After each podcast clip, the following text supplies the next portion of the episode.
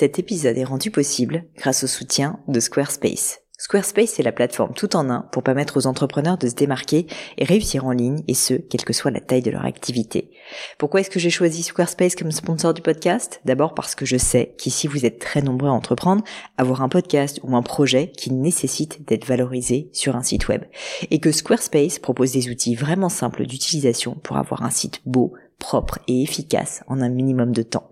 Quelques exemples de fonctionnalités, des templates de sites web personnalisables et adaptatifs pour créer des sites beaux et design en un temps record, l'outil email, le nerf de la guerre pour développer votre activité et communiquer avec vos clients, ou encore leur outil SEO intégré pour émerger sur Google sans être un produit métier. Alors si vous voulez donner à votre business toutes les chances de se développer, je ne peux que vous recommander d'aller sur le site squarespace.com. En plus, Squarespace vous offre moins 10% sur votre première commande de site web ou de domaine avec le code Pauline. N'hésitez pas et rendez-vous sur squarespace.com, code Pauline.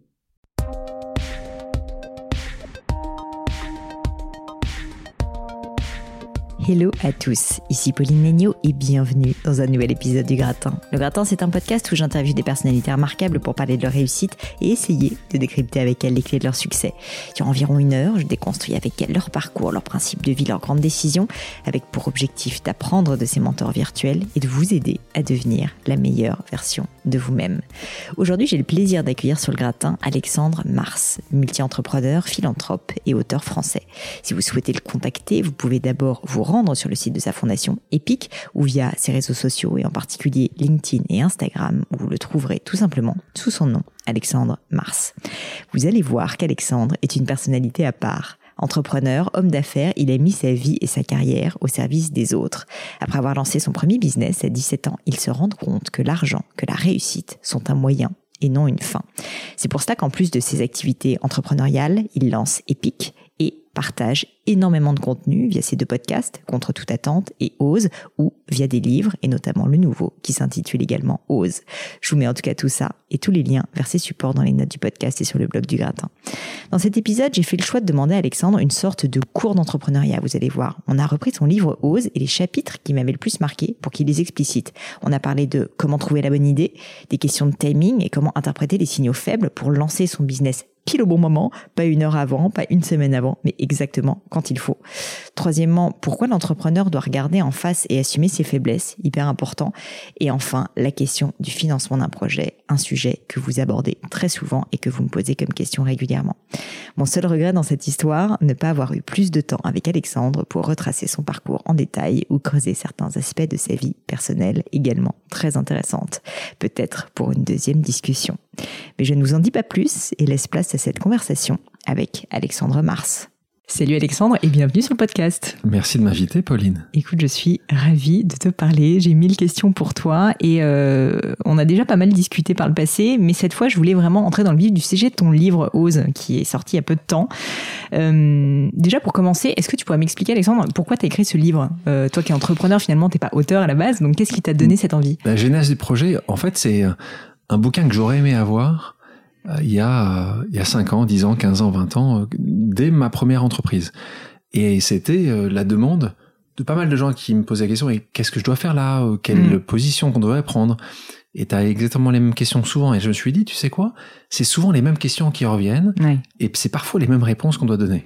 Et donc, l'objectif d'un entrepreneur, c'est quand même de partager. et là, je me suis dit, autant que je partage ce que je sais, et ce que d'autres gens euh, vont pouvoir aussi partager. Donc je suis allé voir une trentaine d'entrepreneurs et euh, j'ai mis euh, tout ça dans ce bouquin qui est une sorte de guide, hein. un guide pour que si tu dois te lancer, tu saches qu'il y a un copilote. C'est un peu le. voilà, tu, tu fais décoller l'avion, eh ben, tu as besoin d'un copilote qui va, tu vas checker absolument tout ce qui doit être à peu près correct avant de te lancer. Bah, hyper intéressant. Et alors, du coup, je l'ai lu. Euh, et puis, juste avant la con C'est sympa, merci. Non, non, mais c'est normal. Et, euh, et ensuite, euh, évidemment, en prévision de cette interview, je me suis replongée dedans. Si ça te va, je te propose de descendre quelques passages que j'ai trouvé particulièrement intéressants ou marquants et qui, je pense, pourront aider justement des personnes qui se lancent. donc, pour commencer, en fait, j'ai beaucoup aimé le, le premier, le premier chapitre, en fait, qui est sur l'idée. Exactement, sur l'idée. Parce que mille et une personnes me posent tout le temps cette question de comment trouver l'idée. Et c'est vrai qu'il n'y a pas de réponse évidente. Et j'ai trouvé que ta réponse, enfin en tout cas tes réponses étaient très intéressantes. Notamment, je te lis un petit passage, je te cite. Tu dis donc la liste de tes idées Comment font-ils pour trouver des idées? J'ai posé la question à mes amis, des entrepreneurs et serial entrepreneurs, pour certains des boulimiques de l'entrepreneuriat. Je m'attendais à des réponses floues, à des histoires de hasard ou des coups de bol. Ils m'ont donné leurs recettes, qui ont l'avantage d'être reproductibles à l'infini. Alors évidemment, je te laisse pas me dire toutes les recettes de tout le monde, mais peut-être me dire en fait lesquelles toi t'ont le plus marqué ou les quelques recettes justement que tu pourrais nous, bah voilà, nous expliquer. Déjà, le point de départ, c'est et c'est le titre de ce chapitre, Eureka n'existe pas. Mm. Comme tu le disais tout à l'heure, beaucoup de gens se disent, je vais me lancer. Et un an après, deux ans après, trois ans après, ils disent, mais tu t'es pas lancé. Et les gens disent, bah non, parce que j'ai pas eu l'idée. Et là, tu dis, mais de quelle idée tu parles? Et en fait, souvent les gens, ils ont une, une vision différente entre l'entrepreneuriat et l'inventeur, ou en tout cas entre inventer quelque chose et entreprendre. Et là aussi, c'est quelque chose que je mets en avant. C'est deux choses, deux concepts différents. Euh, t'es pas forcément obligé d'être un inventeur pour être un entrepreneur. Mm, mm. Et c'est une grande partie des gens qui disent, moi j'ai fait surtout une vraie étude de marché.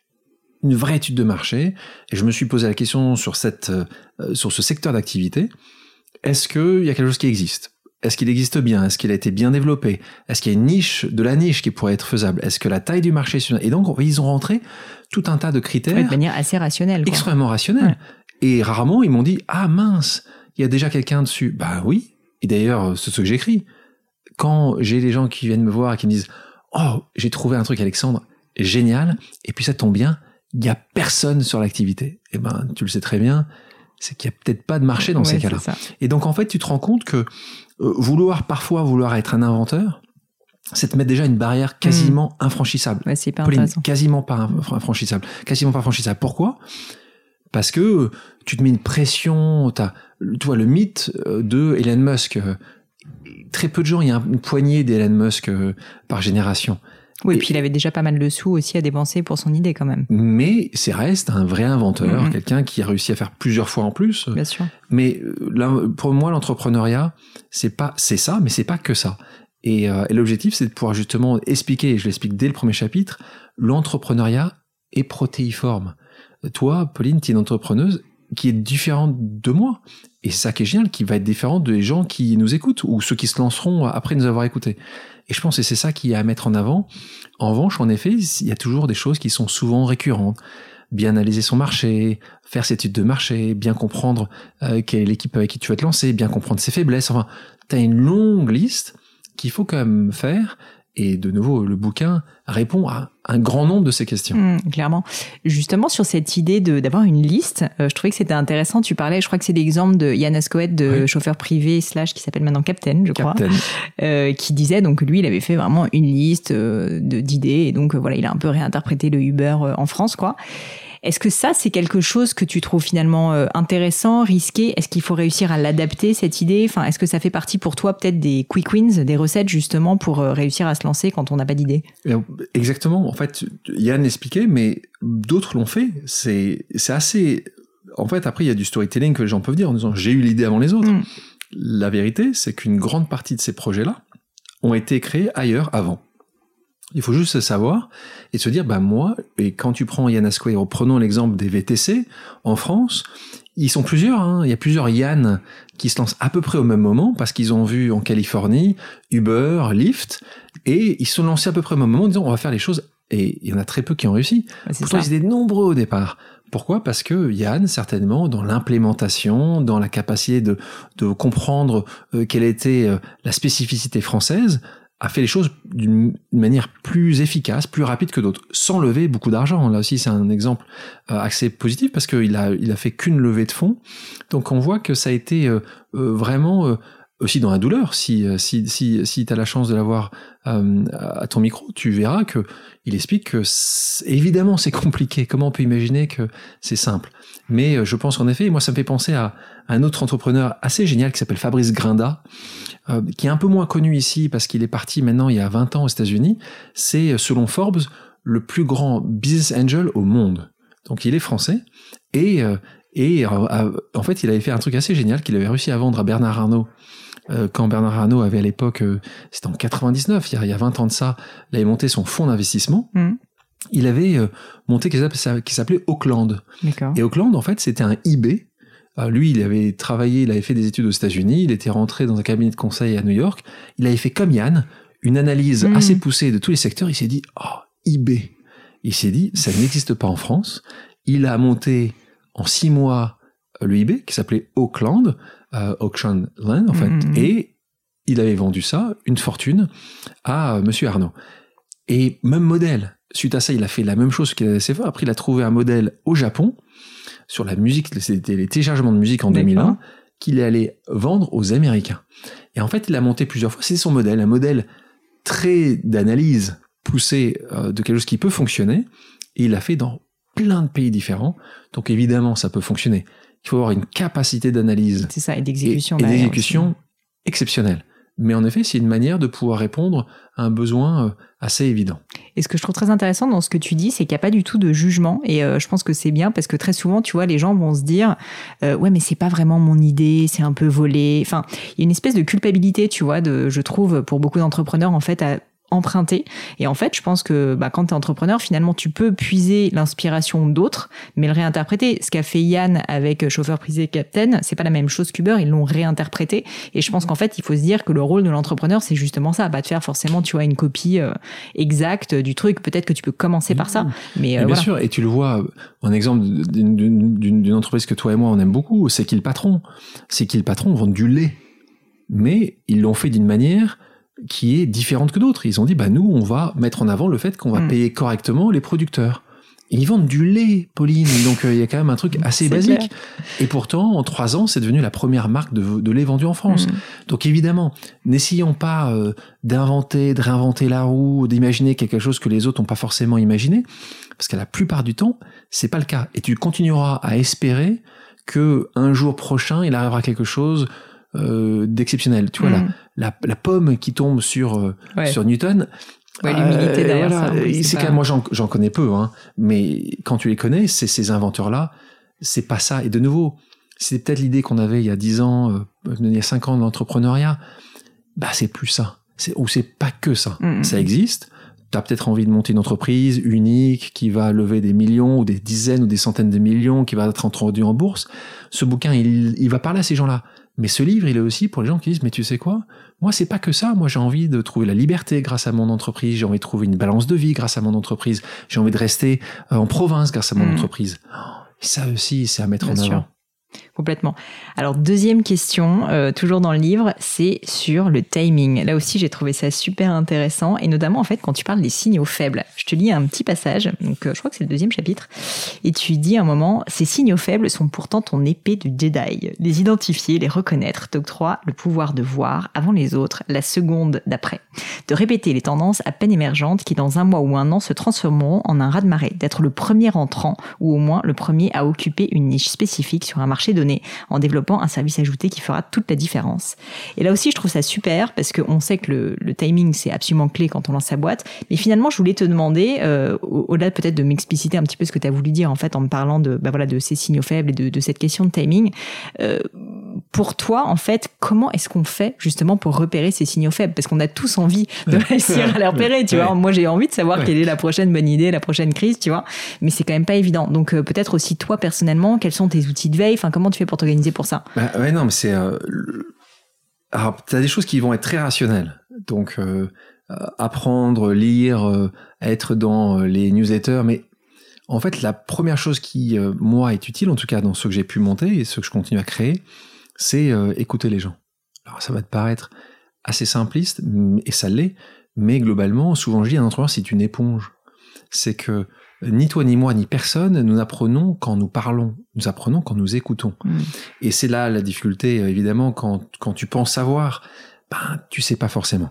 Et donc, l'objectif à chaque fois, euh, c'est euh, d'écouter, de comprendre. Et c'est pour ça qu'il y a des gens qui vont spécialiser dans le consommateur, d'autres qui vont se donner dans l'entreprise, d'autres qui vont faire... Et selon, en fait, là où tu es bon Mm. à comprendre. Moi, je me suis spécialisé la plupart du temps dans ce que je fais, c'est euh, monsieur et madame tout le monde, le citoyen. Euh, comment il va euh, évoluer, grandir, demander euh, des comptes, écouter de la musique, enfin, comment nous allons tous évoluer. Et tu le sais, en passant du temps, en écoutant, en posant des questions, et à chaque fois que je peux, je pose des questions, que ce soit un chauffeur de taxi ou de VTC, au restaurant, et, et j'écoute. Et, et je pense que, et c'est pas très sexy, je dois avouer, Pauline, mais voilà, je suis, tu es, nous sommes des éponges. Et, et c'est ça qui fait qu'on va, on va prendre, on va prendre, et puis on va se dire, tiens, tiens, ça c'est extrêmement intéressant. Et à quel moment tu te dis ça, justement? Ou est-ce que tu as un exemple peut-être d'une fois où tu t'es dit, là je sens une nouvelle tendance, je sens un truc, il faut... Euh, ou peut-être que quelqu'un t'a raconté, tu vois, une, un moment de signaux faibles comme ça, où tu dis, là je sens que le timing est, commence à être bon. Mais tu vois, quand je, quand je crée euh, ma dernière entreprise, Epic, euh, qui, qui, est une, une, plateforme qui lutte pour les, les jeunes les plus défavorisés, quand je crée cette entreprise il y a, un peu plus de 5 ans de ça, je passe vraiment deux ans à, faire une étude de marché. Alors, je dirigeais euh, d'autres entreprises, mais dès que j'avais un peu de temps, euh, en parallèle de ce que je dirigeais, eh ben, j'allais voir les gens. Et j'allais voir les gens, je dis, mais raconte-moi, euh, toi, entrepreneur social, toi, travailleur social, toi, homme et femme politique, toi, femme et homme d'entreprise, qu'est-ce qui se passe? Qu'est-ce qui se passe et comment c'est possible qu'il y ait aujourd'hui une si grande déconnexion dans notre société entre ceux qui ont et ceux qui souffrent? Et de nouveau, j'ai pris euh, des notes, littéralement mm. comme un, un, journaliste qui euh, écoutait, qui posait des questions et qui surtout écoutait, qui posait une question et puis j'entendais, j'entendais. Et à force d'entendre tous ces tous ces échos et, et, voir les gens au quotidien qui me disaient mais ça me va de moins en moins. Et t'as raison, c'est là où tu voyais, ou c'est là où je voyais apparaître une, une évidemment un mal-être, mais plus que ça, des gens qui disaient tu sais quoi, moi je suis prêt là à ne plus, ne plus travailler pour cette entreprise. Pardon Je suis prêt là à plus euh, acheter un produit. Et là, on est il y a 5 ans, 4 ans. Et donc, de ça, j'y tiens d'un côté, il y, a il, y a un, vide qui se crée. D'autres, tu commences à voir de plus en plus. À l'époque, c'était plutôt, plutôt les jeunes. Plutôt euh, ceux qui sortaient d'école, qui disaient, mais moi, euh, on est différent. Et ça, c'est aujourd'hui répandu sur toutes les générations en disant, mais pourquoi? C'est quoi, euh, toi, euh, Pauline, ta, ta, mission? Pourquoi avoir une marque euh, comme ta avec Gemio Pourquoi faire ces podcasts? Pourquoi? Et donc, à un moment ou à un autre, on faisait les choses sans se poser ces questions-là. Et pendant longtemps, hein, c'était le cas. Et aujourd'hui, c'est tout ce qui s'est mis ensemble qui fait que je l'ai compris en passant, en gros, plus de deux ans sur le terrain. Et de ça, d'ailleurs, pour aller plus loin que ça, quand j'ai vendu mon avant-dernière entreprise, on a, avec ma femme, sorti nos enfants du système scolaire pour euh, se rendre compte, pas uniquement en Europe de l'Ouest aux États-Unis, mais on va dire, mais on va aller dans tout un tas d'autres endroits sur la planète pour dire, et toi, comment ça se passe, euh, toi en Chine, ou toi au Chili, ou toi en Australie euh, Parce que c'était extrêmement intéressant. Et c'est tout ça qui a fait que j'ai créé Epic en disant, mais il y a un monde qui ne se parle plus, ce monde qui détient et ce monde qui souffre, et pour arriver à avoir une vraie connexion entre les deux, ben, c'est dans un monde de solutions. Et que aujourd'hui, on, est dans un monde de solutions et on a oublié de développer ou d'offrir ces solutions. Euh, et c'est pas si compliqué que ça. Et c'était juste à bien écouter euh, hmm. ces deux mondes en disant, ben, on peut créer des passerelles, des ponts entre ces deux mondes. Mais c'est vrai que c'est assez fou quand tu le dis, parce que je pense qu'on a du mal à se projeter, mais il y a cinq ans, tout ce qui était problématique RSE, etc., c'est des choses qui existaient mais on en parlait quand même beaucoup moins. Maintenant, on a l'impression que c'est notre quotidien, si tu veux, quand on est en France euh, et que une entreprise, si jamais elle a pas, euh, tu vois, une entité RSE, bah en gros, elle est complètement à la masse. Mais effectivement, et là où euh, bah je te salue d'avoir vraiment réussi à écouter les signaux faibles, c'est qu'il y a cinq ans, c'était quand même hyper précurseur. Enfin, c'est clairement. Et, et, ce qui est absolument génial, c'est quand aujourd'hui, ça devient, comme tu dis, quasiment normatif. C'est-à-dire mmh. que aujourd'hui, si tu veux travailler dans une entreprise, une de tes questions, ça va être, mais euh, c'est quoi, euh, c'est quoi votre mission euh, mm. Qu'est-ce que vous faites vraiment? Et on dit pas juste un chèque à la fin de l'année. comment tu insères ça dans ton, dans ton modèle? Et ben, en effet, il y a cinq ans, c'était pas forcément un sujet tout en haut. Aujourd'hui, c'est un sujet qui, qui aujourd'hui prévaut sur bon nombre d'autres sujets. Tu as déjà été trop tôt sur certaines choses? Je pense que j'ai, je veux dire pas trop tôt. Je pense que euh, on va dire, trop tôt et donc j'ai dû m'adapter. Ou trop tôt, j'ai dû pivoter. Quasiment à chaque fois. C'est-à-dire que, d'ailleurs, un chapitre euh, là-dessus qui s'appelle, euh, toi, où justement c'est une seconde avant les autres.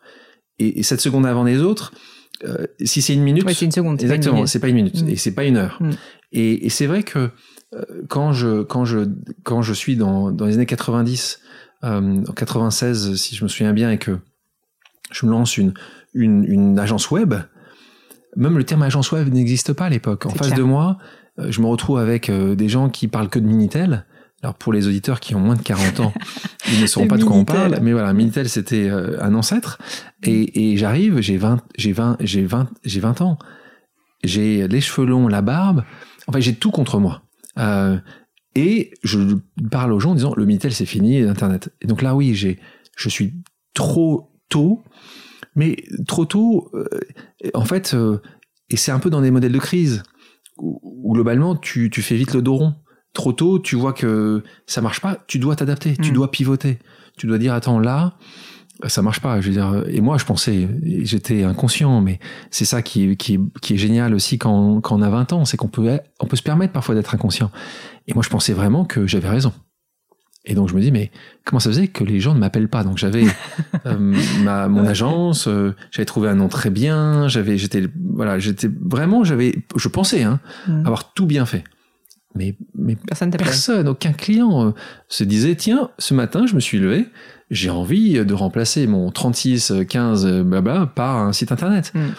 Et moi qui pensais d'une manière extrêmement naïve que les clients allaient arriver à moi, là je me suis dit ok, il n'y a pas le choix. Il n'y a pas le choix d'attendre de réussir. Et si je dois réussir, il faut qu'on s'y mette vraiment. Et donc je me suis dit, bah, il va falloir aller trouver des clients. Et il va falloir convaincre les gens. Qu'est-ce que tu as fait? Et donc, ben, j'ai pris euh, ce qui s'appelait un téléphone. Et à l'époque, ce n'était pas que des téléphones portables, il y avait encore beaucoup de téléphones fixes. Et c'était juste, ben, on va aller euh, vendre. Et c'est extrêmement compliqué. Tu as 20 ans, tu vas essayer d'aller vendre des choses, les gens te, te répondent pas, raccrochent Enfin, tu es dans un monde, le monde réel, hein, le monde difficile en disant, j'ai pas d'autre choix. Si je veux payer les salaires, si je veux mmh. développer mon entreprise, il va falloir qu'on arrive à trouver euh, des moyens. Et donc, on est dans ce modèle-là. Donc, oui, trop tôt. je mais d'un côté, euh, euh, tu vois, j'avais pas décidé de terminer mon, mes études cette année-là et j'allais pas dire, bon, pendant trois ans, j'attends que ça se passe. Parce que t'espères, et c'est ça qui est beau aussi dans tous ces modèles-là, c'est que t'espères avoir raison. Et c'est le corollaire de avoir raison trop tôt, c'est de savoir aussi euh, débrancher la prise. J'ai souvent euh, euh des, des, gens et des, certains, certains amis aussi qui disent bon, je continue, je continue. Et en fait, il y a un moment ou un autre, il faut avoir le courage de dire, aussi, peut-être que ça fait déjà trois ans, peut-être que ça fait 5 ans, mais peut-être que ça décollera jamais. Et là, tu, tu rentres dans un coup d'opportunité. Le fait de pas faire autre chose, t'as un vrai, tu perds en fait une opportunité potentielle. Euh, et c'est là où, où, il y a un sujet qui est les échecs euh, et, et, accepter l'échec, pas euh, se flageller euh, le dos en disant oh, j'y suis pas arrivé. Moi, je crois vraiment que, que l'échec, c'est l'une des prémices de, du, du, succès, du succès futur. quoi. C'est que tu apprends, et je pense que si je te pose la question, toi, est-ce que tu as eu des échecs? Je... Bon, toi, tu es parfaite, donc euh, peut-être que tu n'en as pas eu. Bien sûr. Mais à part toi, à part toi voilà, on, et on en a eu. Et, et, et, moi, pour avoir eu des échecs assez tôt dans ma vie, mm. ça qui était intéressant, c'est comme je les ai eu tôt, des échecs, rapidement, je me suis dit, oh là, il va falloir quand même que je trouve des solutions parce que sinon. Ça fait un peu mal, donc j'ai pas envie de m'en prendre trop. Exactement. Et donc plus, et c'est la difficulté parce que d'un côté, t'as pas envie ni d'avoir des échecs, ni tes enfants aient des échecs. D'un côté, c'est en ayant des, un peu des, être un peu cabossé qui, euh, qui parfois aide à être meilleur quand même, j'aimerais revenir sur un point que j'ai trouvé euh, hyper intéressant dans ce que tu disais là à l'instant, c'était quand tu parles de débrancher la prise il euh, y a énormément de personnes qui disent ok, ok, mais à quel moment est-ce que je dois la débrancher? Parce que à la fois, tu vois, on est dans un monde où on dit l'entrepreneuriat c'est la persévérance et il faut s'accrocher et il faut faire exactement ce que tu as fait, décrocher le téléphone, démarcher des gens, même si tu te prends 150 noms dans la gueule, continuer. Et euh, tu le dis dans le livre en plus. Mais à l'inverse, de temps en temps, il faut savoir dire stop. Et à quel moment est-ce que tu le sais? Est-ce que c'est juste un gut feeling? Est-ce qu'à un moment, tu vois, tu te dis ok, c'est bon, euh, j'en ai marre? Est-ce qu'il faut s'écouter dans ce genre de cas? On en avait déjà discuté, je me rappelle, et tu m'en avais parlé un peu, donc je veux bien que tu partages ça à nouveau. En fait, je pense qu'il y a, il y a le moment entre toi, la vraie bêtise et l'obstination. Et je pense que c'est extrêmement compliqué quand tu es entrepreneur, parce que quand tu mets euh, des mois de travail, si ce n'est des années, quand tu as mis de côté euh, une partie de ta vie privée, euh, des moyens aussi que tu as pu mettre de ta poche ou avoir trouvé de l'argent d'autres, en fait, tu peux pas imaginer dire stop. Et, et c'est là où tu dois vraiment définir, est-ce que tu as vraiment pivoté? Est-ce que tu as vraiment fait tout ce que tu penses mm. être utile et nécessaire pour réussir? Et parfois, euh, t'as pas essayé de pivoter, t'as pas essayé de te repositionner, t'as pas changé, pas changé. Donc tu penses que ce que tu imaginais, donc on revient sur l'idée d'éponge, c'est qu'au bout d'un moment, euh, encore aujourd'hui pour moi, chaque fois, quasiment à chaque fois que je sors d'un rendez-vous, je me dis, euh, mais il y a un truc que j'avais pas pensé, ou il y a une question qu'on m'a posée, ou quand une question que tu tu vas me poser aujourd'hui, ou quand je donne une conférence, je me dis tiens, la réponse, bah, elle était pas si évidente que ça. Ou la question que tu m'as posée me fait dire tiens, j'avais pas pensé ou j'avais pas imaginé ça. Et donc je vais travailler pour me dire tiens, c'est très intéressant. Qu'est-ce, comment j'aurais pu l'aborder différemment? Comment je vais essayer d'être toujours m'améliorer en fait, tu et, et, me challenger? Et donc on est dans ce modèle-là où, où le pivot est essentiel. Et je pense que si tu as vraiment pivoté, moi dans toutes mes entreprises j'ai pivoté, hein. toutes, toutes, toutes, j'ai, vraiment léché l'échec. Hein. J'ai vraiment, j'étais voilà un pied dans le vide et un pied sur la terre. Et, et, à chaque fois, c'est au moment de se dire, tiens, soit parce que j'ai lancé quelque chose dans les périodes où on mm. est euh, dans les crises financières, dans la crise des subprimes, dans, dans les crises de Internet, il y a des moments où, euh, où et de nouveau, t'espères, c'est ça qui est beau dans l'entrepreneuriat, c'est que t'es, t'es, t'es, t'es, ce passionné, mais à un moment, si t'as pivoté, si tu mets en, potentiellement à risque euh, ta vie, ta, ta, ta, vie haute que professionnelle, c'est là où il faut vraiment se poser les questions mm. et avoir parfois le courage d'assumer cet échec. Et je pense que l'assumer l'échec, en effet, est différemment vu en Europe qu'aux États-Unis. Aux États-Unis, tu le sais très bien, euh, c'est pas uniquement euh, euh, quelque chose qui dans les livres, c'est réel. Les entreprises ou les, ou les gens qui vont t'embaucher ou même les investisseurs, ils vont dire oh Pauline, vous êtes planté une fois, oh, ça nous intéresse encore plus parce que mm. globalement, tu vas pas faire les mêmes erreurs deux fois. Enfin, si tu les fais, c'est que là, il y a un autre problème. Donc, ils vont aimer ça, ils vont se comprendre. Ici, c'est vrai. Ici, c'est pas qu'en France, hein, c'est en Europe. C'est où? Ah, Et puis, ça va te rester. Euh, moi, je me souviens que parfois, j'entends Et oui, alors, euh, telle personne, oui, il y a 20 ans, euh, il s'est déplanté. Et ouais, mais bon, c'est il y a 20 ans. Et la vie change, et on change, et on peut s'améliorer aussi.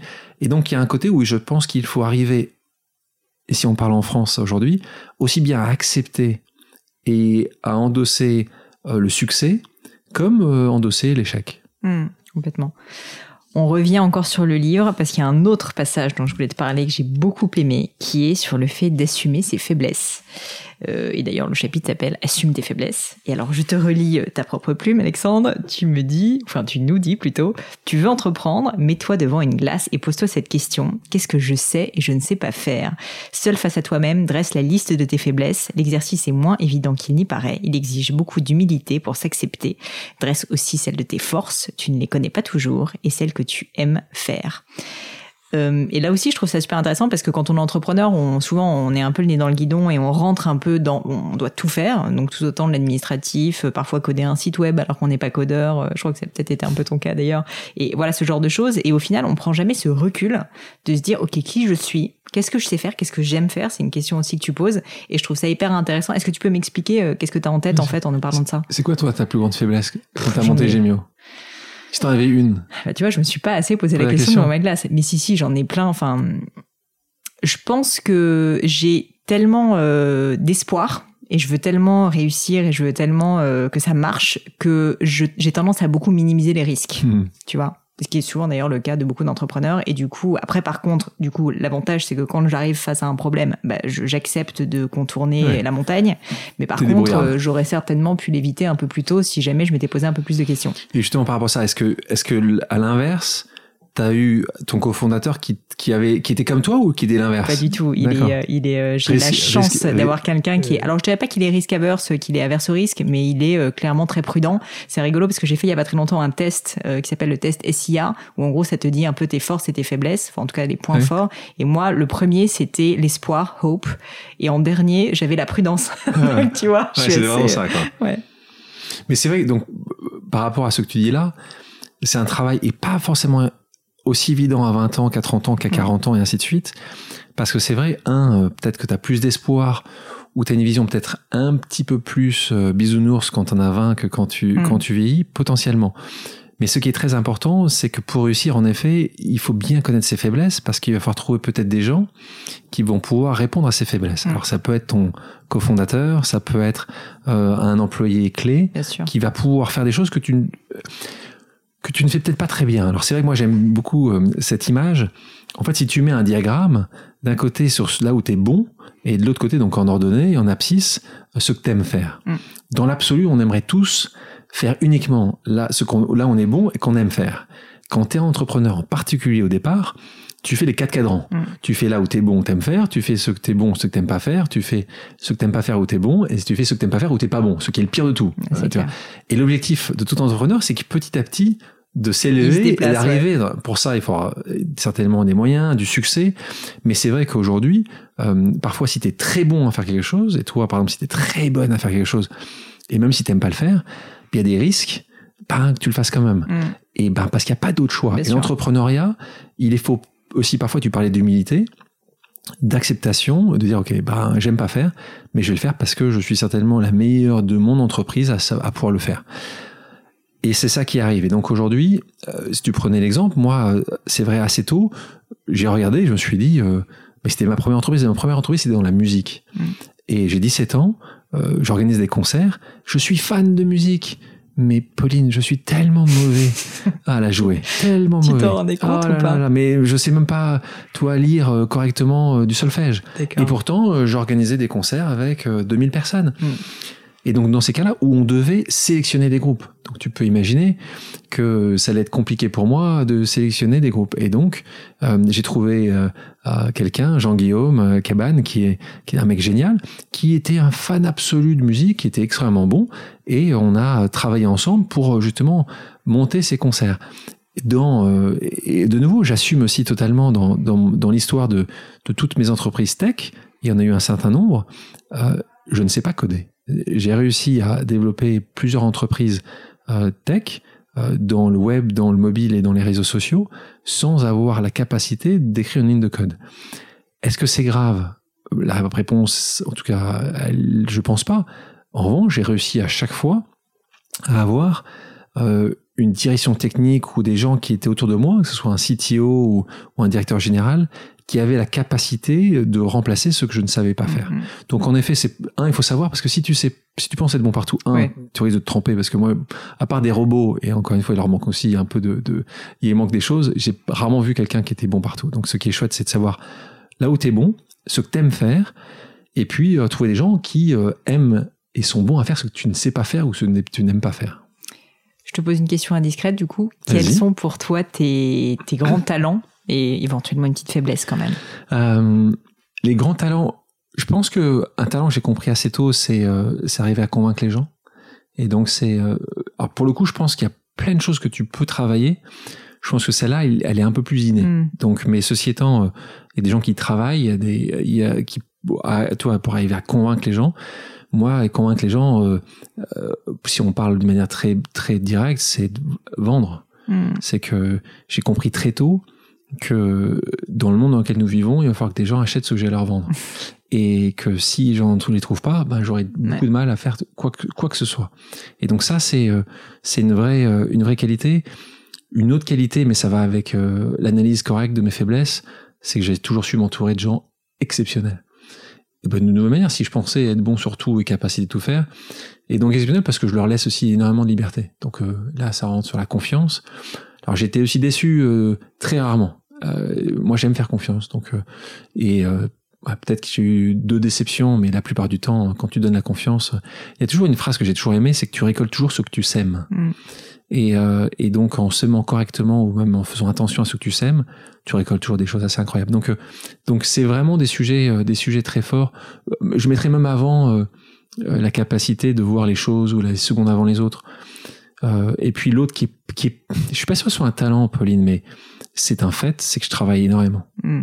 Donc très tôt, aussi parce que j'ai certainement eu des échecs jeunes, parce que je, je faisais rien, euh, que j'ai compris que euh, c'est pas juste parce que tu es le plus grand de l'assemblée ou que tu parles un peu plus fort que les autres que tu réussiras. Il y a un moment ou un autre où ça va s'arrêter. On va dire juste, euh, tu me réponds pas à ces trois questions-là, euh, tu passeras pas. Et donc euh, voilà, je travaille. euh, donc ça c'est c'est une capacité de travail qui est euh, qui est qui est assez, euh, qui est assez important. forte. Ouais. Euh, défaut, parce que ça t'intéresse ou pas? Tout à fait. Défaut, mais Faiblesse, défaut. j'ai l'impression d'être en entretien d'embauche. Euh, J'espère que tu as un job après euh, Ouais, chez ça. Gemio. Hein. Écoute. Euh, mais euh, défaut, c'est assez marrant parce que j'écris euh, pas l'inverse, mais j'écris que c'est un sujet très important. J'ai du mal où je où je où j'attends parfois la dernière seconde avant de me décider. Ah ouais. Et donc, et pourtant j'écris qu'il faut prendre des décisions. Donc Ouais. j'adore prendre des décisions parce que c'est un modèle important d'entrepreneuriat. Mais euh, exemple, si si je dois aller à l'étranger, je vais attendre vraiment le dernier moment pour dire bon, ça va être le mardi ou le mercredi parce que en fait, c'est pas que j'hésite, c'est que je me dis, il y a peut-être quelque chose qui va arriver entre temps, où je sais qu'il va pas que j'aille soit le mercredi et le mardi, et donc, et donc en gros, c'est toujours être un, être toujours en train d'écouter ce que le monde aux alentours va pouvoir changer dans un agenda, en particulier sur l'agenda. La vérité, c'est en particulier sur l'agenda où je sais que je rends, je rends fou euh, mes équipes euh, parce qu'à chaque fois c'est, c'est. Mais alors Alexandre, et comme il y a quelques demandes, c'est toujours un petit peu compliqué. Donc euh, c'est, c'est pas de la procrastination, c'est toujours en train d'attendre. Voilà, il peut-être, il devrait peut-être encore attendre un peu. Et puis au bout d'un moment, c'est bon là, il faut quand même se décider, Alexandre. et ça, Alexandre, euh, ce, cette crainte un peu du coup d'opportunité euh, que je relate complètement. c'est quelque chose dont tu souffres ou pas euh, Le fait de justement euh, toujours te dire je veux maximiser, tu vois, je veux maximiser ce choix, cette décision, qui est, je pense, un vrai sujet à l'heure actuelle pour beaucoup de gens. Et donc c'est pour ça que je trouve que ton conseil là-dessus pourrait être hyper fort. Ouais, moi je pense que c'est, c'est, on va pas dire que c'est une souffrance quand on voit les vraies souffrances que des gens peuvent, peuvent avoir, mais c'est vrai que c'est un, en tout cas c'est, c'est, c'est pas efficace. C'est pas efficace parce qu'à la fin, en gros, tu pourrais décider la même chose deux semaines avant, c'est à peu près la même chose qui arrivera à la fin. Euh, et en plus de ça, tu as un impact négatif sur les gens qui t'entourent. Hmm. Parce qu'évidemment, ça a des répercussions sur absolument tout le monde qui t'attendent, qui t'attendent pas. Donc, euh, je pense que c'est, je pense que c'est des sujets sur lesquels euh, il faut arriver à travailler si tu l'as. Et tu as raison, tout le monde espère que euh, une décision peut être faite parce qu'il va tout d'un coup avoir un mm-hmm. sujet qui va faire que tu as bien fait de prendre ce jour-là, ou plutôt ce jour-là. Mais je, en effet, c'est quelque chose qui a un impact plutôt négatif sur toi-même, si, si ça te fait stresser en plus. Euh, et en particulier, ça va faire stresser euh, ton entourage. Donc c'est vraiment, c'est vraiment pour le coup un, un vilain défaut. vilain défaut. On te le pardonne quand même. Hein. Euh, quatrième sujet, et ensuite on parle du reste parce qu'on va quand même pas parler que du livre, mais bon, vraiment, euh, je le trouve intéressant pour des entrepreneurs et comme il y en a beaucoup qui écoutent le gratin. Je vais parler de financement, donc quelque chose que tu as beaucoup vécu. Euh, il y a un chapitre qui s'appelle Comment séduire un investisseur que je trouve aussi assez fort. Et je voulais te demander, alors j'ai plein de questions, mais d'abord, est-ce que pour toi, il est absolument nécessaire d'avoir des fonds pour démarrer une activité? Je crois savoir que tu n'en avais pas quand tu as commencé. Euh, et, et là-dessus, je trouve ça intéressant parce que je sais que le livre s'adresse aussi à des entrepreneurs, des entrepreneurs qui justement n'ont pas de fonds. Et je trouve qu'on est dans une société où on a un peu l'impression que si jamais tu lèves pas 10 millions d'euros, ben en fait, t'es mort. À l'inverse, ben, on voit bien aussi la réalité, c'est que lever de l'argent, ben, c'est quand même très utile et que ça te permet d'accélérer. Donc, je sais qu'il n'y a pas de réponse univoque là-dessus, mais je voulais un peu avoir bah, tes grands principes et euh, pour toi, en fait, dans quel cas de figure il faut lever de l'argent, euh, qui ne doit pas le faire, enfin, tu vois un peu euh, tes, tes idées là-dessus.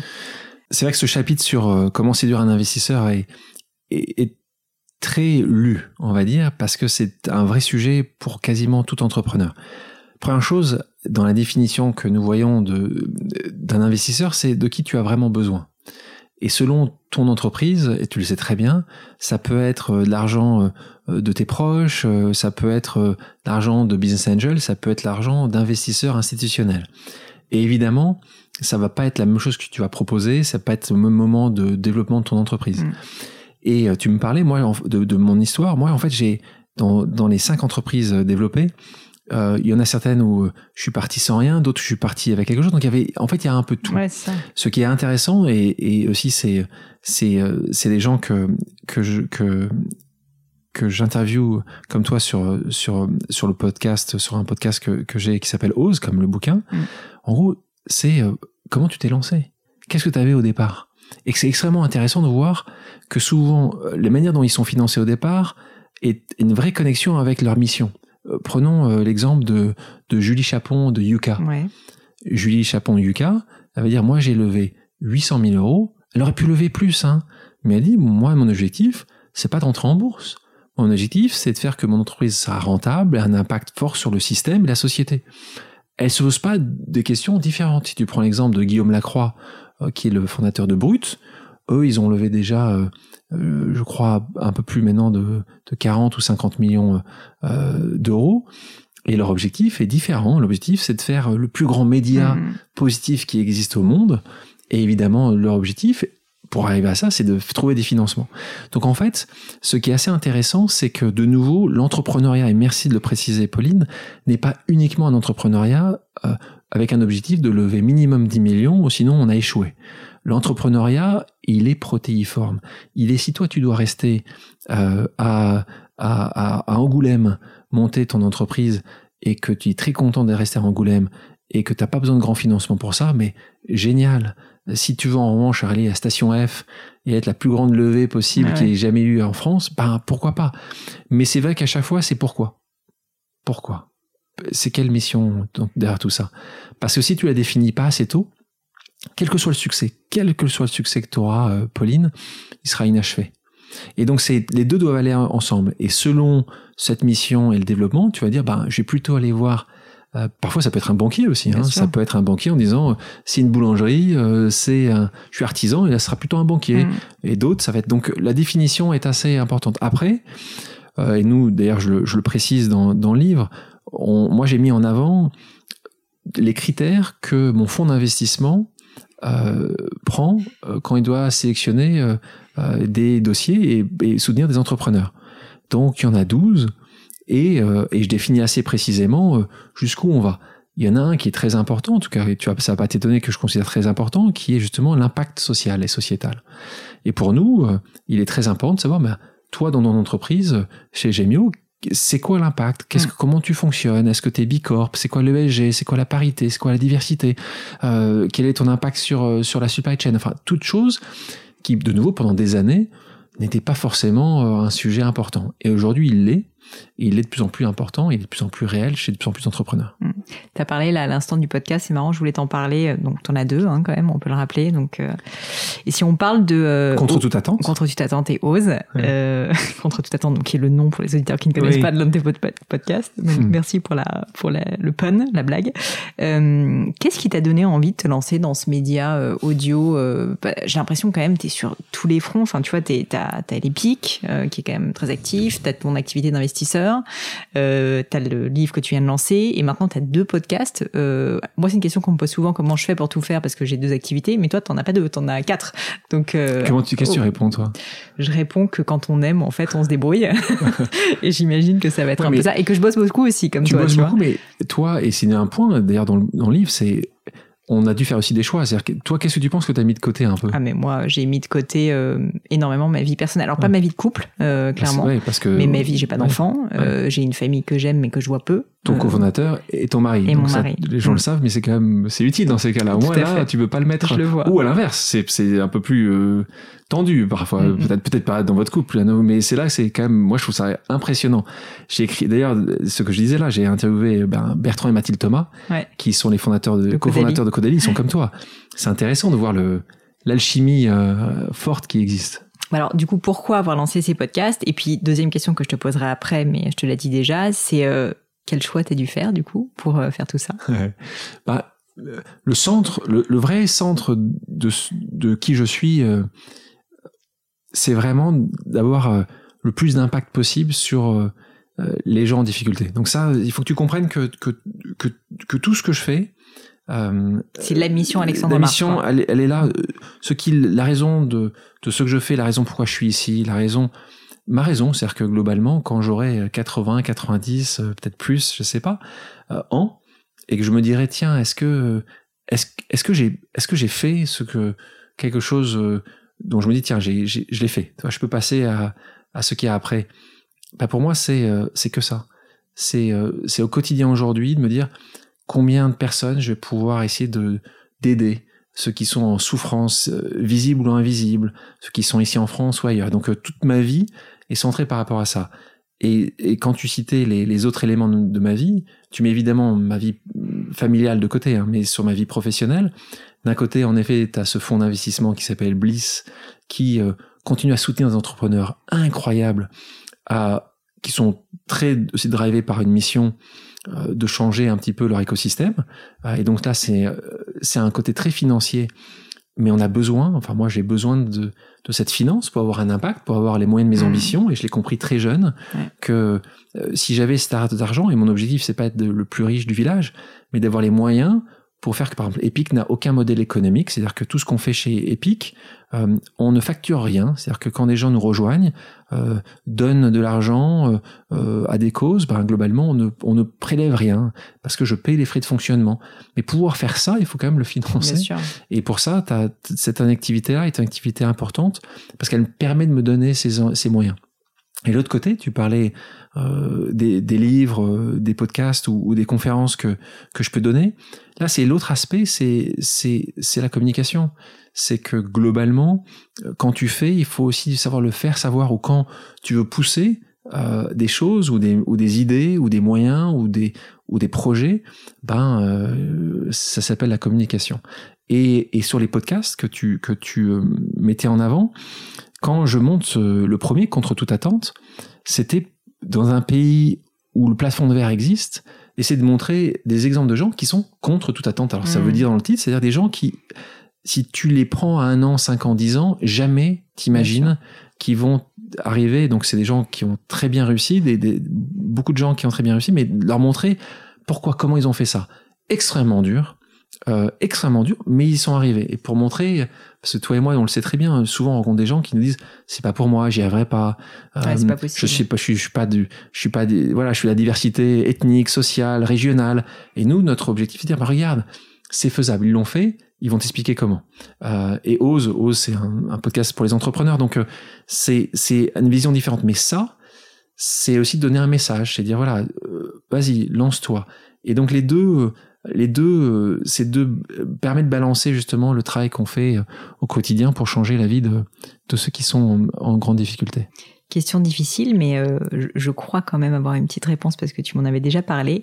D'où te vient cette mission, cette mission de partage, de don, cette mission sincère de vraiment vouloir bah, gagner de l'argent pour aider aussi, tu vois, d'avoir de l'impact?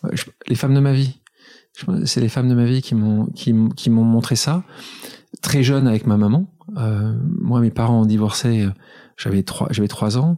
J'ai grandi avec ma maman et mon frère. Euh, à l'époque, hein, c'est, les divorces étaient euh, étaient de telle manière que globalement aujourd'hui c'est différent. Tu passes la moitié de ton temps avec la maman, la moitié de ton temps avec le papa. Moi, c'était voilà, à part un week-end sur deux avec maman. Et maman est est comme ça.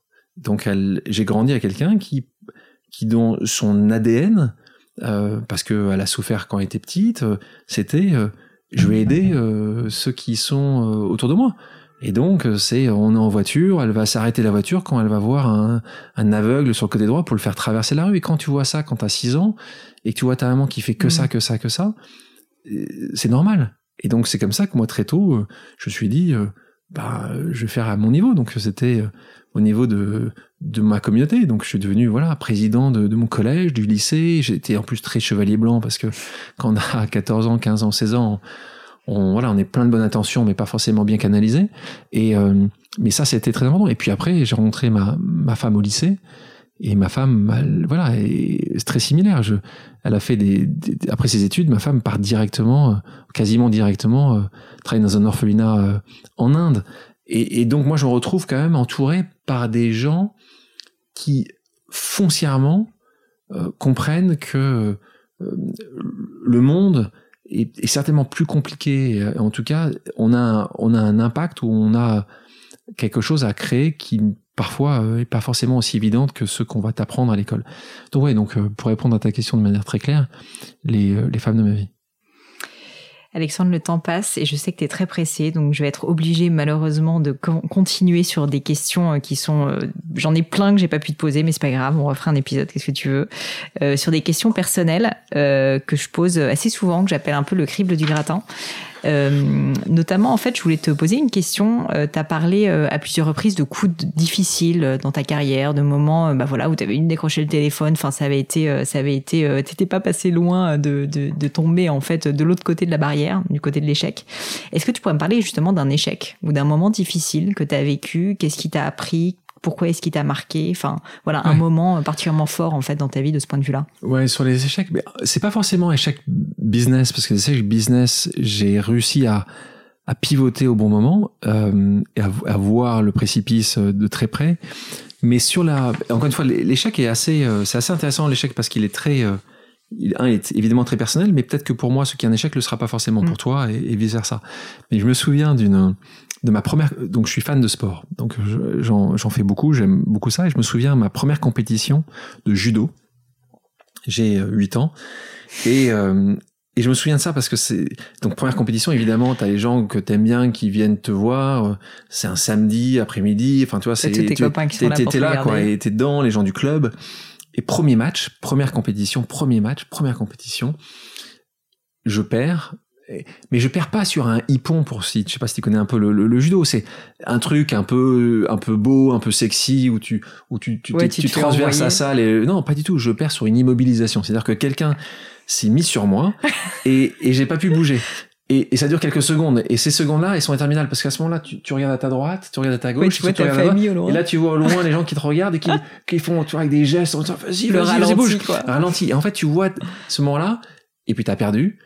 Et c'est vrai que c'est, c'est, c'est pas, c'est pas grave. Il y a des échecs qui sont beaucoup plus douloureux que ça. Mais ça, c'est des échecs où tu dis, tiens, euh, euh qu'est-ce que, comment faire? Et, et c'est quand même assez c'est bien que ça arrive tôt mais c'est quand même c'est quand même douloureux euh, comme tous les échecs d'ailleurs qui sont dans le sport euh, c'est parfois des échecs qui sont douloureux même s'ils sont pas très ils sont ils sont pas très graves échec scolaire et je, dans, pas dans Ose mais dans le premier bouquin la révolution du partage ouais. première page je dis que je suis né chanceux, mais je dis que je suis aussi né chanceux d'être né dans une république qui a accepté que je redouble deux fois. Et j'ai redoublé deux fois, ma troisième et ma terminale, Pauline. Et j'ai redoublé et je l'assume. Alors là aussi, c'est un. Celui-là est plus douloureux parce que quand t'es en troisième et que oui, t'as quelqu'un qui siffle en disant "Eh toi là, euh, tu restes là", tous tes potes te barrent au lycée et toi tu restes au collège. T'es quand même, tu vois, c'est c'est pas c'est pas agréable. Et puis tu dis cette année va être interminable et, et tu recommences ça en terminale à nouveau. Donc quand t'as pas compris. Et donc euh, donc ça c'est assez douloureux. Et, et moi là-dessus, euh, ce qui est important, ce qui, qui vraiment une personne qui m'a vraiment beaucoup aidé, qui, à mon avis, qui m'a donné une trajectoire différente, c'était mon proviseur de l'époque. Proviseur qui, euh, évidemment, les professeurs, certains professeurs, euh, étaient pas des grands fans euh, de, de, de, moi, ni de mon travail, ils avaient certainement raison. Et je me souviens que comme j'étais président des élèves, c'était assez compliqué de, de, me virer du lycée. Et je me souviens qu'on était dans le conseil d'administration, le conseil euh, de classe de terminale, j'avais le prof principal qui m'a dit Alexandre, on va parler de ton cas, tu peux sortir de la pièce Donc euh, j'étais obligé de sortir de la pièce parce que j'étais délégué. Et, euh, et après l'autre délégué d'élèves m'a expliqué que la prof principale avec d'autres vous voulez en fait euh, que si je redoublais ils étaient sûrs que j'allais pas avoir mon bac ils avaient ils avaient raison euh, que je ils voulaient pas que je redouble dans le lycée et c'est le proviseur qui leur a dit vous avez pas compris euh, vous avez pas compris qui est ce, ce gamin et il est hors de question que s'il redouble il le fasse pas ici parce que vous avez pas compris ce que ce gamin a vraiment et il m'a fait rester dans ce lycée. Et, et, et, voilà. Et donc, je, je, je lui, d'ailleurs, je, je, je dédie dans le premier bouquin un, un remerciement parce que, parce que fait partie des gens, les proviseurs, mais les professeurs aussi, hein, tous les gens qui dédient leur vie littéralement aux autres, en particulier mmh. dans ce cas-là, aux enfants. C'est des gens quand même assez exceptionnels qui arrivent à voir des choses. Et honnêtement, très peu de gens pouvaient voir ça de moi. Et lui, il l'a vu il, il, il, a dit non, je n'accepterai pas. Et comme c'est le proviseur, il, ça a été accepté. Et grâce à lui, euh, en particulier, j'ai pu reprendre le cours mmh. normal de ma vie. Et ces échecs, Alexandre, que ce soit sportif ou un échec, euh, je peux imaginer très douloureux parce que quand t'es jeune, en plus, euh, on est assez émotif. Enfin, quand t'es adolescent, quand même, que tous tes petits copains passent à l'école, t'as l'impression d'être moins intelligent. Enfin, c'est quand même pas facile. Euh, Est-ce que ça t'a appris quelque chose sur toi-même ou sur, je sais pas, la résilience ou sur euh, bah, le fait qu'en fait euh, on peut se relever? Je sais pas quel, quel, enseignement finalement tu pourrais tirer de ces échecs?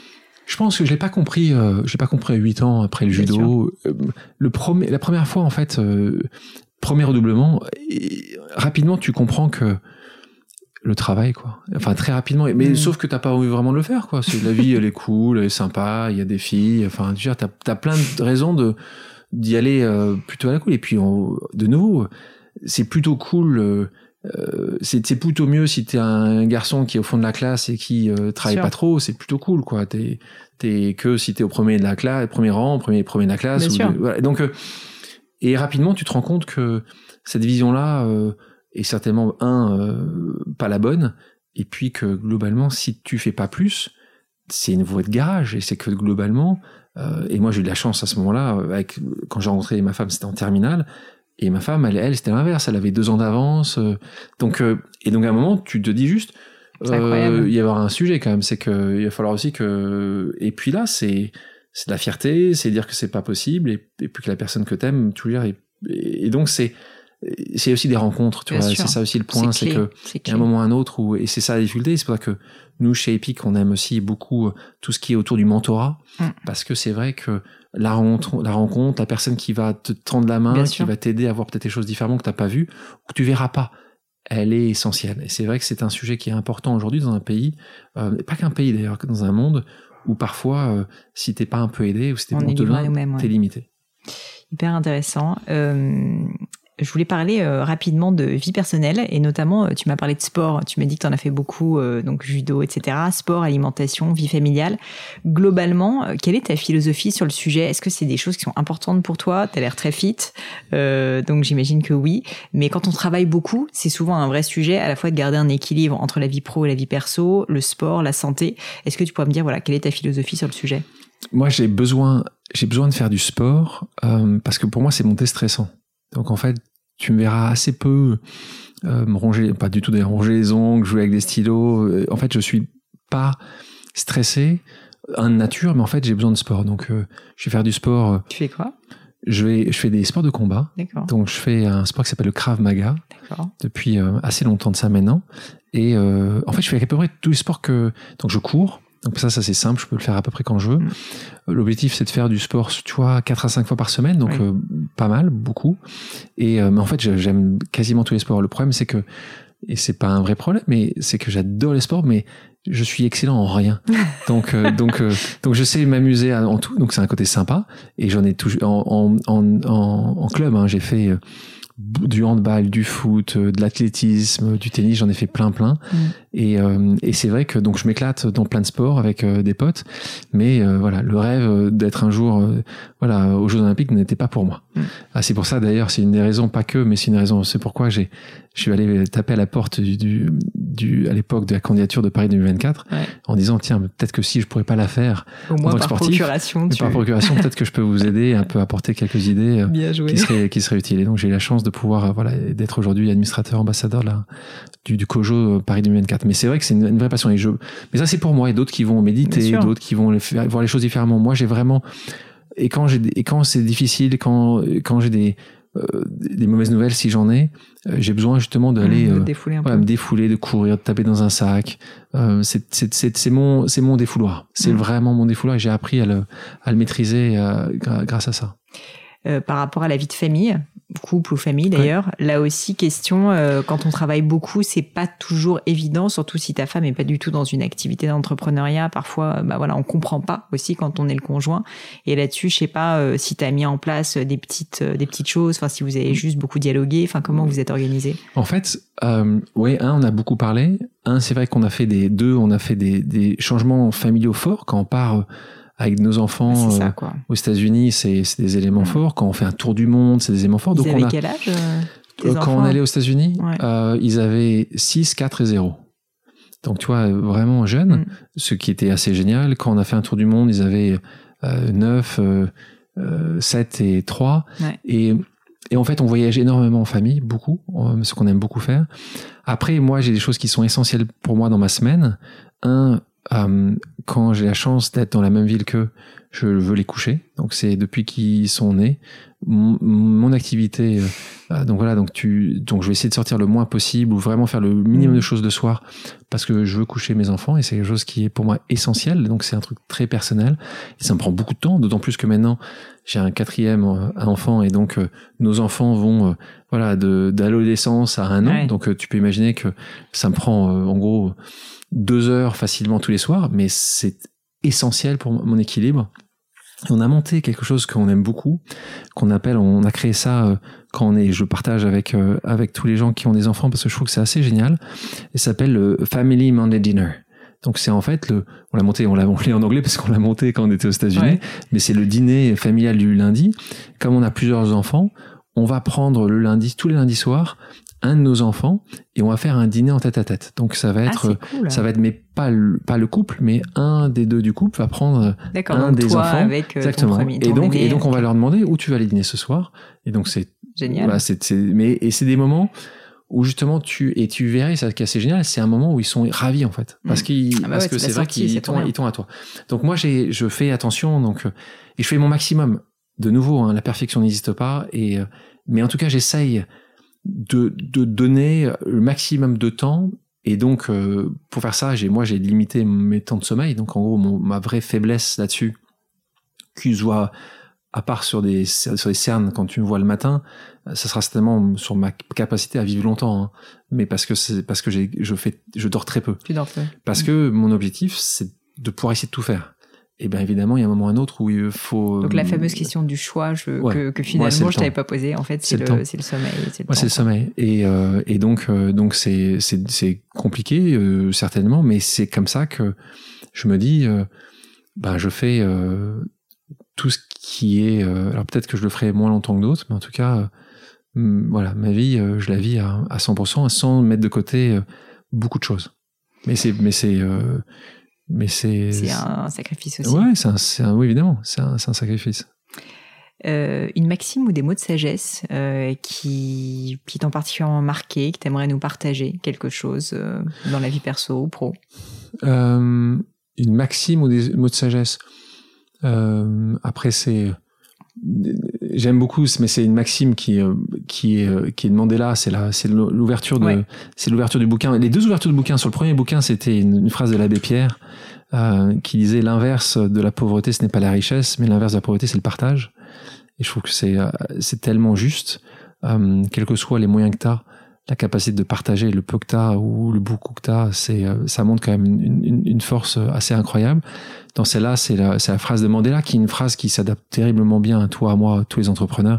C'est qu'en fait, Mandela qui dit euh, Je n'échoue jamais. En gros, il a Mhm. toujours dit Je n'ai jamais échoué. Soit j'ai gagné, ce qui était le cas euh, quand même, soit j'ai appris. Et je pense que cette phrase-là, elle est quand même assez, euh, assez incroyable, surtout venant de quelqu'un qui a dû souffrir et euh, pendant des années quand même pour arriver à, à gagner, parce qu'il a quand même gagné à la fin. C'est clair. Dernière question, Alexandre. Les livres ou le livre que tu recommandes le plus, qui t'ont le plus marqué, enfin vraiment qui ont euh, été impactants dans ta vie? Bah, s'il y en a, s'il y en a un, a, j'en ai deux ou un. Tu dis ce Deux. qu'on veut, tu peux en dire dix si Ah. tu veux. Euh, je pense que si j'en ai deux, un qui est dont je parle un petit peu dans ce bouquin, qui est, tu pourrais lire quasiment tous les livres, enfin les entrepreneurs pourraient quasiment lire tous les livres de Malcolm Gladwell, C'est vrai. qui est un, un, un journaliste d'abord, mais un écrivain canadien qui écrit quand même, en gros, il sort tous les deux ans un livre euh, très documenté et surtout avec beaucoup de données. Mm. Et euh, de tout ce qu'il a pu écrire, il a fait, il a écrit David contre Goliath, il a écrit Tipping Point, il a écrit des livres assez géniaux. Il faut plutôt, c'est plutôt mieux de les lire en anglais, mais en français, les traductions sont aussi très bien. Il a écrit un bouquin qui s'appelle Outliers. Il a essayé de définir ce qui est assez génial, comment les gens, pourquoi les gens réussissent. Alors au début, ça me paraît un peu, mais en fait, ouais, il s'est dit, sujet quoi. pas ce sujet. Et en fait, il s'est dit, je vais prendre plein de personnes différentes et plein d'activités différentes. Et je me dis, bah, par exemple, il a dit, les joueurs de foot. Est-ce qu'il y a une raison pour laquelle les joueurs de foot réussissent ou pas Mm. Et les joueurs de hockey. Donc il a pris du côté des sportifs. De côté, il a dit, euh, qui sont les gens les plus riches depuis euh, l'an zéro. Il a essayé de comprendre, il a essayé de comprendre pourquoi. Et il a trouvé avec de la data des données assez incroyables qui ont fait évoluer beaucoup aux États-Unis la manière dont les parents euh, en fait faisaient du parenting. Donc ça c'est et ce bouquin est assez génial comme tous les bouquins de Gladwell. L'autre euh, que j'aime beaucoup, qui a été écrit euh, bien plus longtemps que ça, c'est euh, le livre Magellan. Donc c'est la c'est la biographie de Magellan écrite par Stephen Zweig.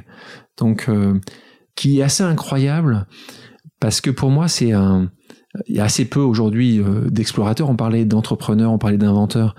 Il y a encore certains explorateurs. Bertrand Picard, euh, qui est une personne exceptionnelle, et toute la famille Picard d'ailleurs, euh, au son d'explorateurs, le grand-père a été celui qui a volé le plus haut dans la stratosphère, le père a été celui qui a été, qui a été dans les fosses des Mariannes, et lui, euh, Bertrand, c'est celui qui a volé à travers, sur, autour- à travers le monde sur un, sur un avion Mm. qui était un panneau solaire. Donc il a fait des choses incroyables. Il a, toute cette famille est incroyable. Mais les explorateurs, il y en a un peu comme les inventeurs, il n'y en a pas beaucoup. Et ça, c'est qu'à moi, quelque chose qui me fascine, c'est euh, Magellan qui part en disant, moi, je vais découvrir l'Amérique, ou je vais découvrir l'Inde, ou je vais, enfin, Oui, tous ces gens-là qui, disent, j'y vais. Je vais dans vers l'ouest, suivez-moi, ayez confiance. Il y aura quelque chose. Il y aura quelque chose. Et on connaît pas l'histoire de tous ceux qui n'ont rien trouvé Mm. ou qui sont morts sur la route. Mais c'est vrai qu'aujourd'hui, le monde est un peu plus simple. Alors tu peux dire, tu peux encore aller sur Mars et ainsi de suite, mais c'est quand même limité à un nombre très très faible de personnes. À ce moment-là, tu pouvais embarquer sur le bateau de Magellan en disant, je viens avec toi, on va trouver. Et l'histoire de Magellan, écrit en plus par quand même une personne, un écrivain exceptionnel, est dingue parce qu'on se rend compte, un, la difficulté euh, de lancer, d'aller à un endroit où peu de gens t'attendent, donc c'est peut être intéressant pour les entrepreneurs, mais l'histoire aussi euh, du euh, détroit de Magellan, de l'océan Pacifique, enfin, il explique pourquoi et d'où ces mots viennent, c'est assez incroyable, et je dis pas la fin, mais la fin est incroyable de savoir quand il a fait le tour, qu'est-ce qu'il a retrouvé dans une île du Pacifique, c'est incroyable. L'histoire, l'histoire, euh, est quand même intéressant à connaître encore en plus quand pour le futur, c'est bien de savoir notre passé, de bien connaître notre passé. Alexandre, merci mille fois. Euh, si on veut te retrouver sur les réseaux sociaux, qu'est-ce qu'on fait en priorité? Où est-ce qu'on te trouve euh, pour essayer de te suivre, de suivre toutes tes très très très nombreuses activités? Euh, bah, les, les, réseaux classiques que tu connais parfaitement. Euh, LinkedIn est un réseau évidemment euh, fort sur ces sujets-là. Instagram. En fait, tous les réseaux que tu peux utiliser ou que les gens ravis, ravis de, d'avoir de, plus en plus de gens qui nous, qui nous suivent et qui nous soutiennent. c'est sur Twitter, c'est sur Facebook. et évidemment, quand on a la chance comme toi d'avoir des invités de qualité, ben, les podcasts où on raconte des histoires comme tu fais euh, tellement souvent si bien. Et ça aussi, c'est des sujets importants à partager. Et donc, nous, on est dans un aussi et contre toute Exactement. Voilà. Super. Merci mille fois. Merci à toi. Et voilà, fini pour aujourd'hui. J'espère que l'épisode vous a plu. Merci d'avoir passé tout ce temps avec moi. Et quelques petites choses avant de vous quitter. D'abord, si vous cherchez les notes de l'épisode avec toutes les références, bah, c'est simple, allez directement sur le blog du podcast. Donc c'est www.le-du6gratin.fr. Vous trouverez normalement toutes les infos dessus. Aussi, si vous souhaitez me contacter pour me poser d'autres questions, que je mettrai d'ailleurs peut-être un jour sur le podcast, ou me proposer de nouveaux invités, ou juste me faire un feedback, me proposer un livre, peu importe à la rigueur, et bien surtout n'hésitez pas à le faire. J'aime bien répondre. J'essaie d'être assez active sur les réseaux sociaux et en particulier sur LinkedIn et sur Instagram qui sont mes deux réseaux sociaux de prédilection. Donc sous le pseudo Pauline Legno, tout attaché, c'est très simple. Dernière chose, un truc qui compte énormément pour moi, et je sais que c'est pénible à faire, mais vraiment ça compte, c'est si vous me laissez une note 5 étoiles, ou que vous parlez du podcast autour de vous, ou que vous mettez un avis. Et la note 5 étoiles, c'est en particulier sur Apple Podcast, sur iTunes. Pourquoi? Parce que c'est là qu'il plus d'écoute, et avoir des notes, en fait, permet de donner plus de visibilité au podcast. Donc vraiment, vraiment, n'hésitez pas. Et si on est si nombreux aujourd'hui à écouter le gratin, euh, à faire partie de cette communauté, bah, c'est grâce à vous, et justement à toutes ces personnes c'est plus de 3000, 4000 personnes qui ont à chaque fois pris le temps de mettre des notes. Donc ça m'aide beaucoup et merci à eux. Comme à chaque fois, vraiment un grand, grand merci de m'avoir écouté jusqu'ici. J'espère que l'épisode vous a plu et je vous dis à très bientôt.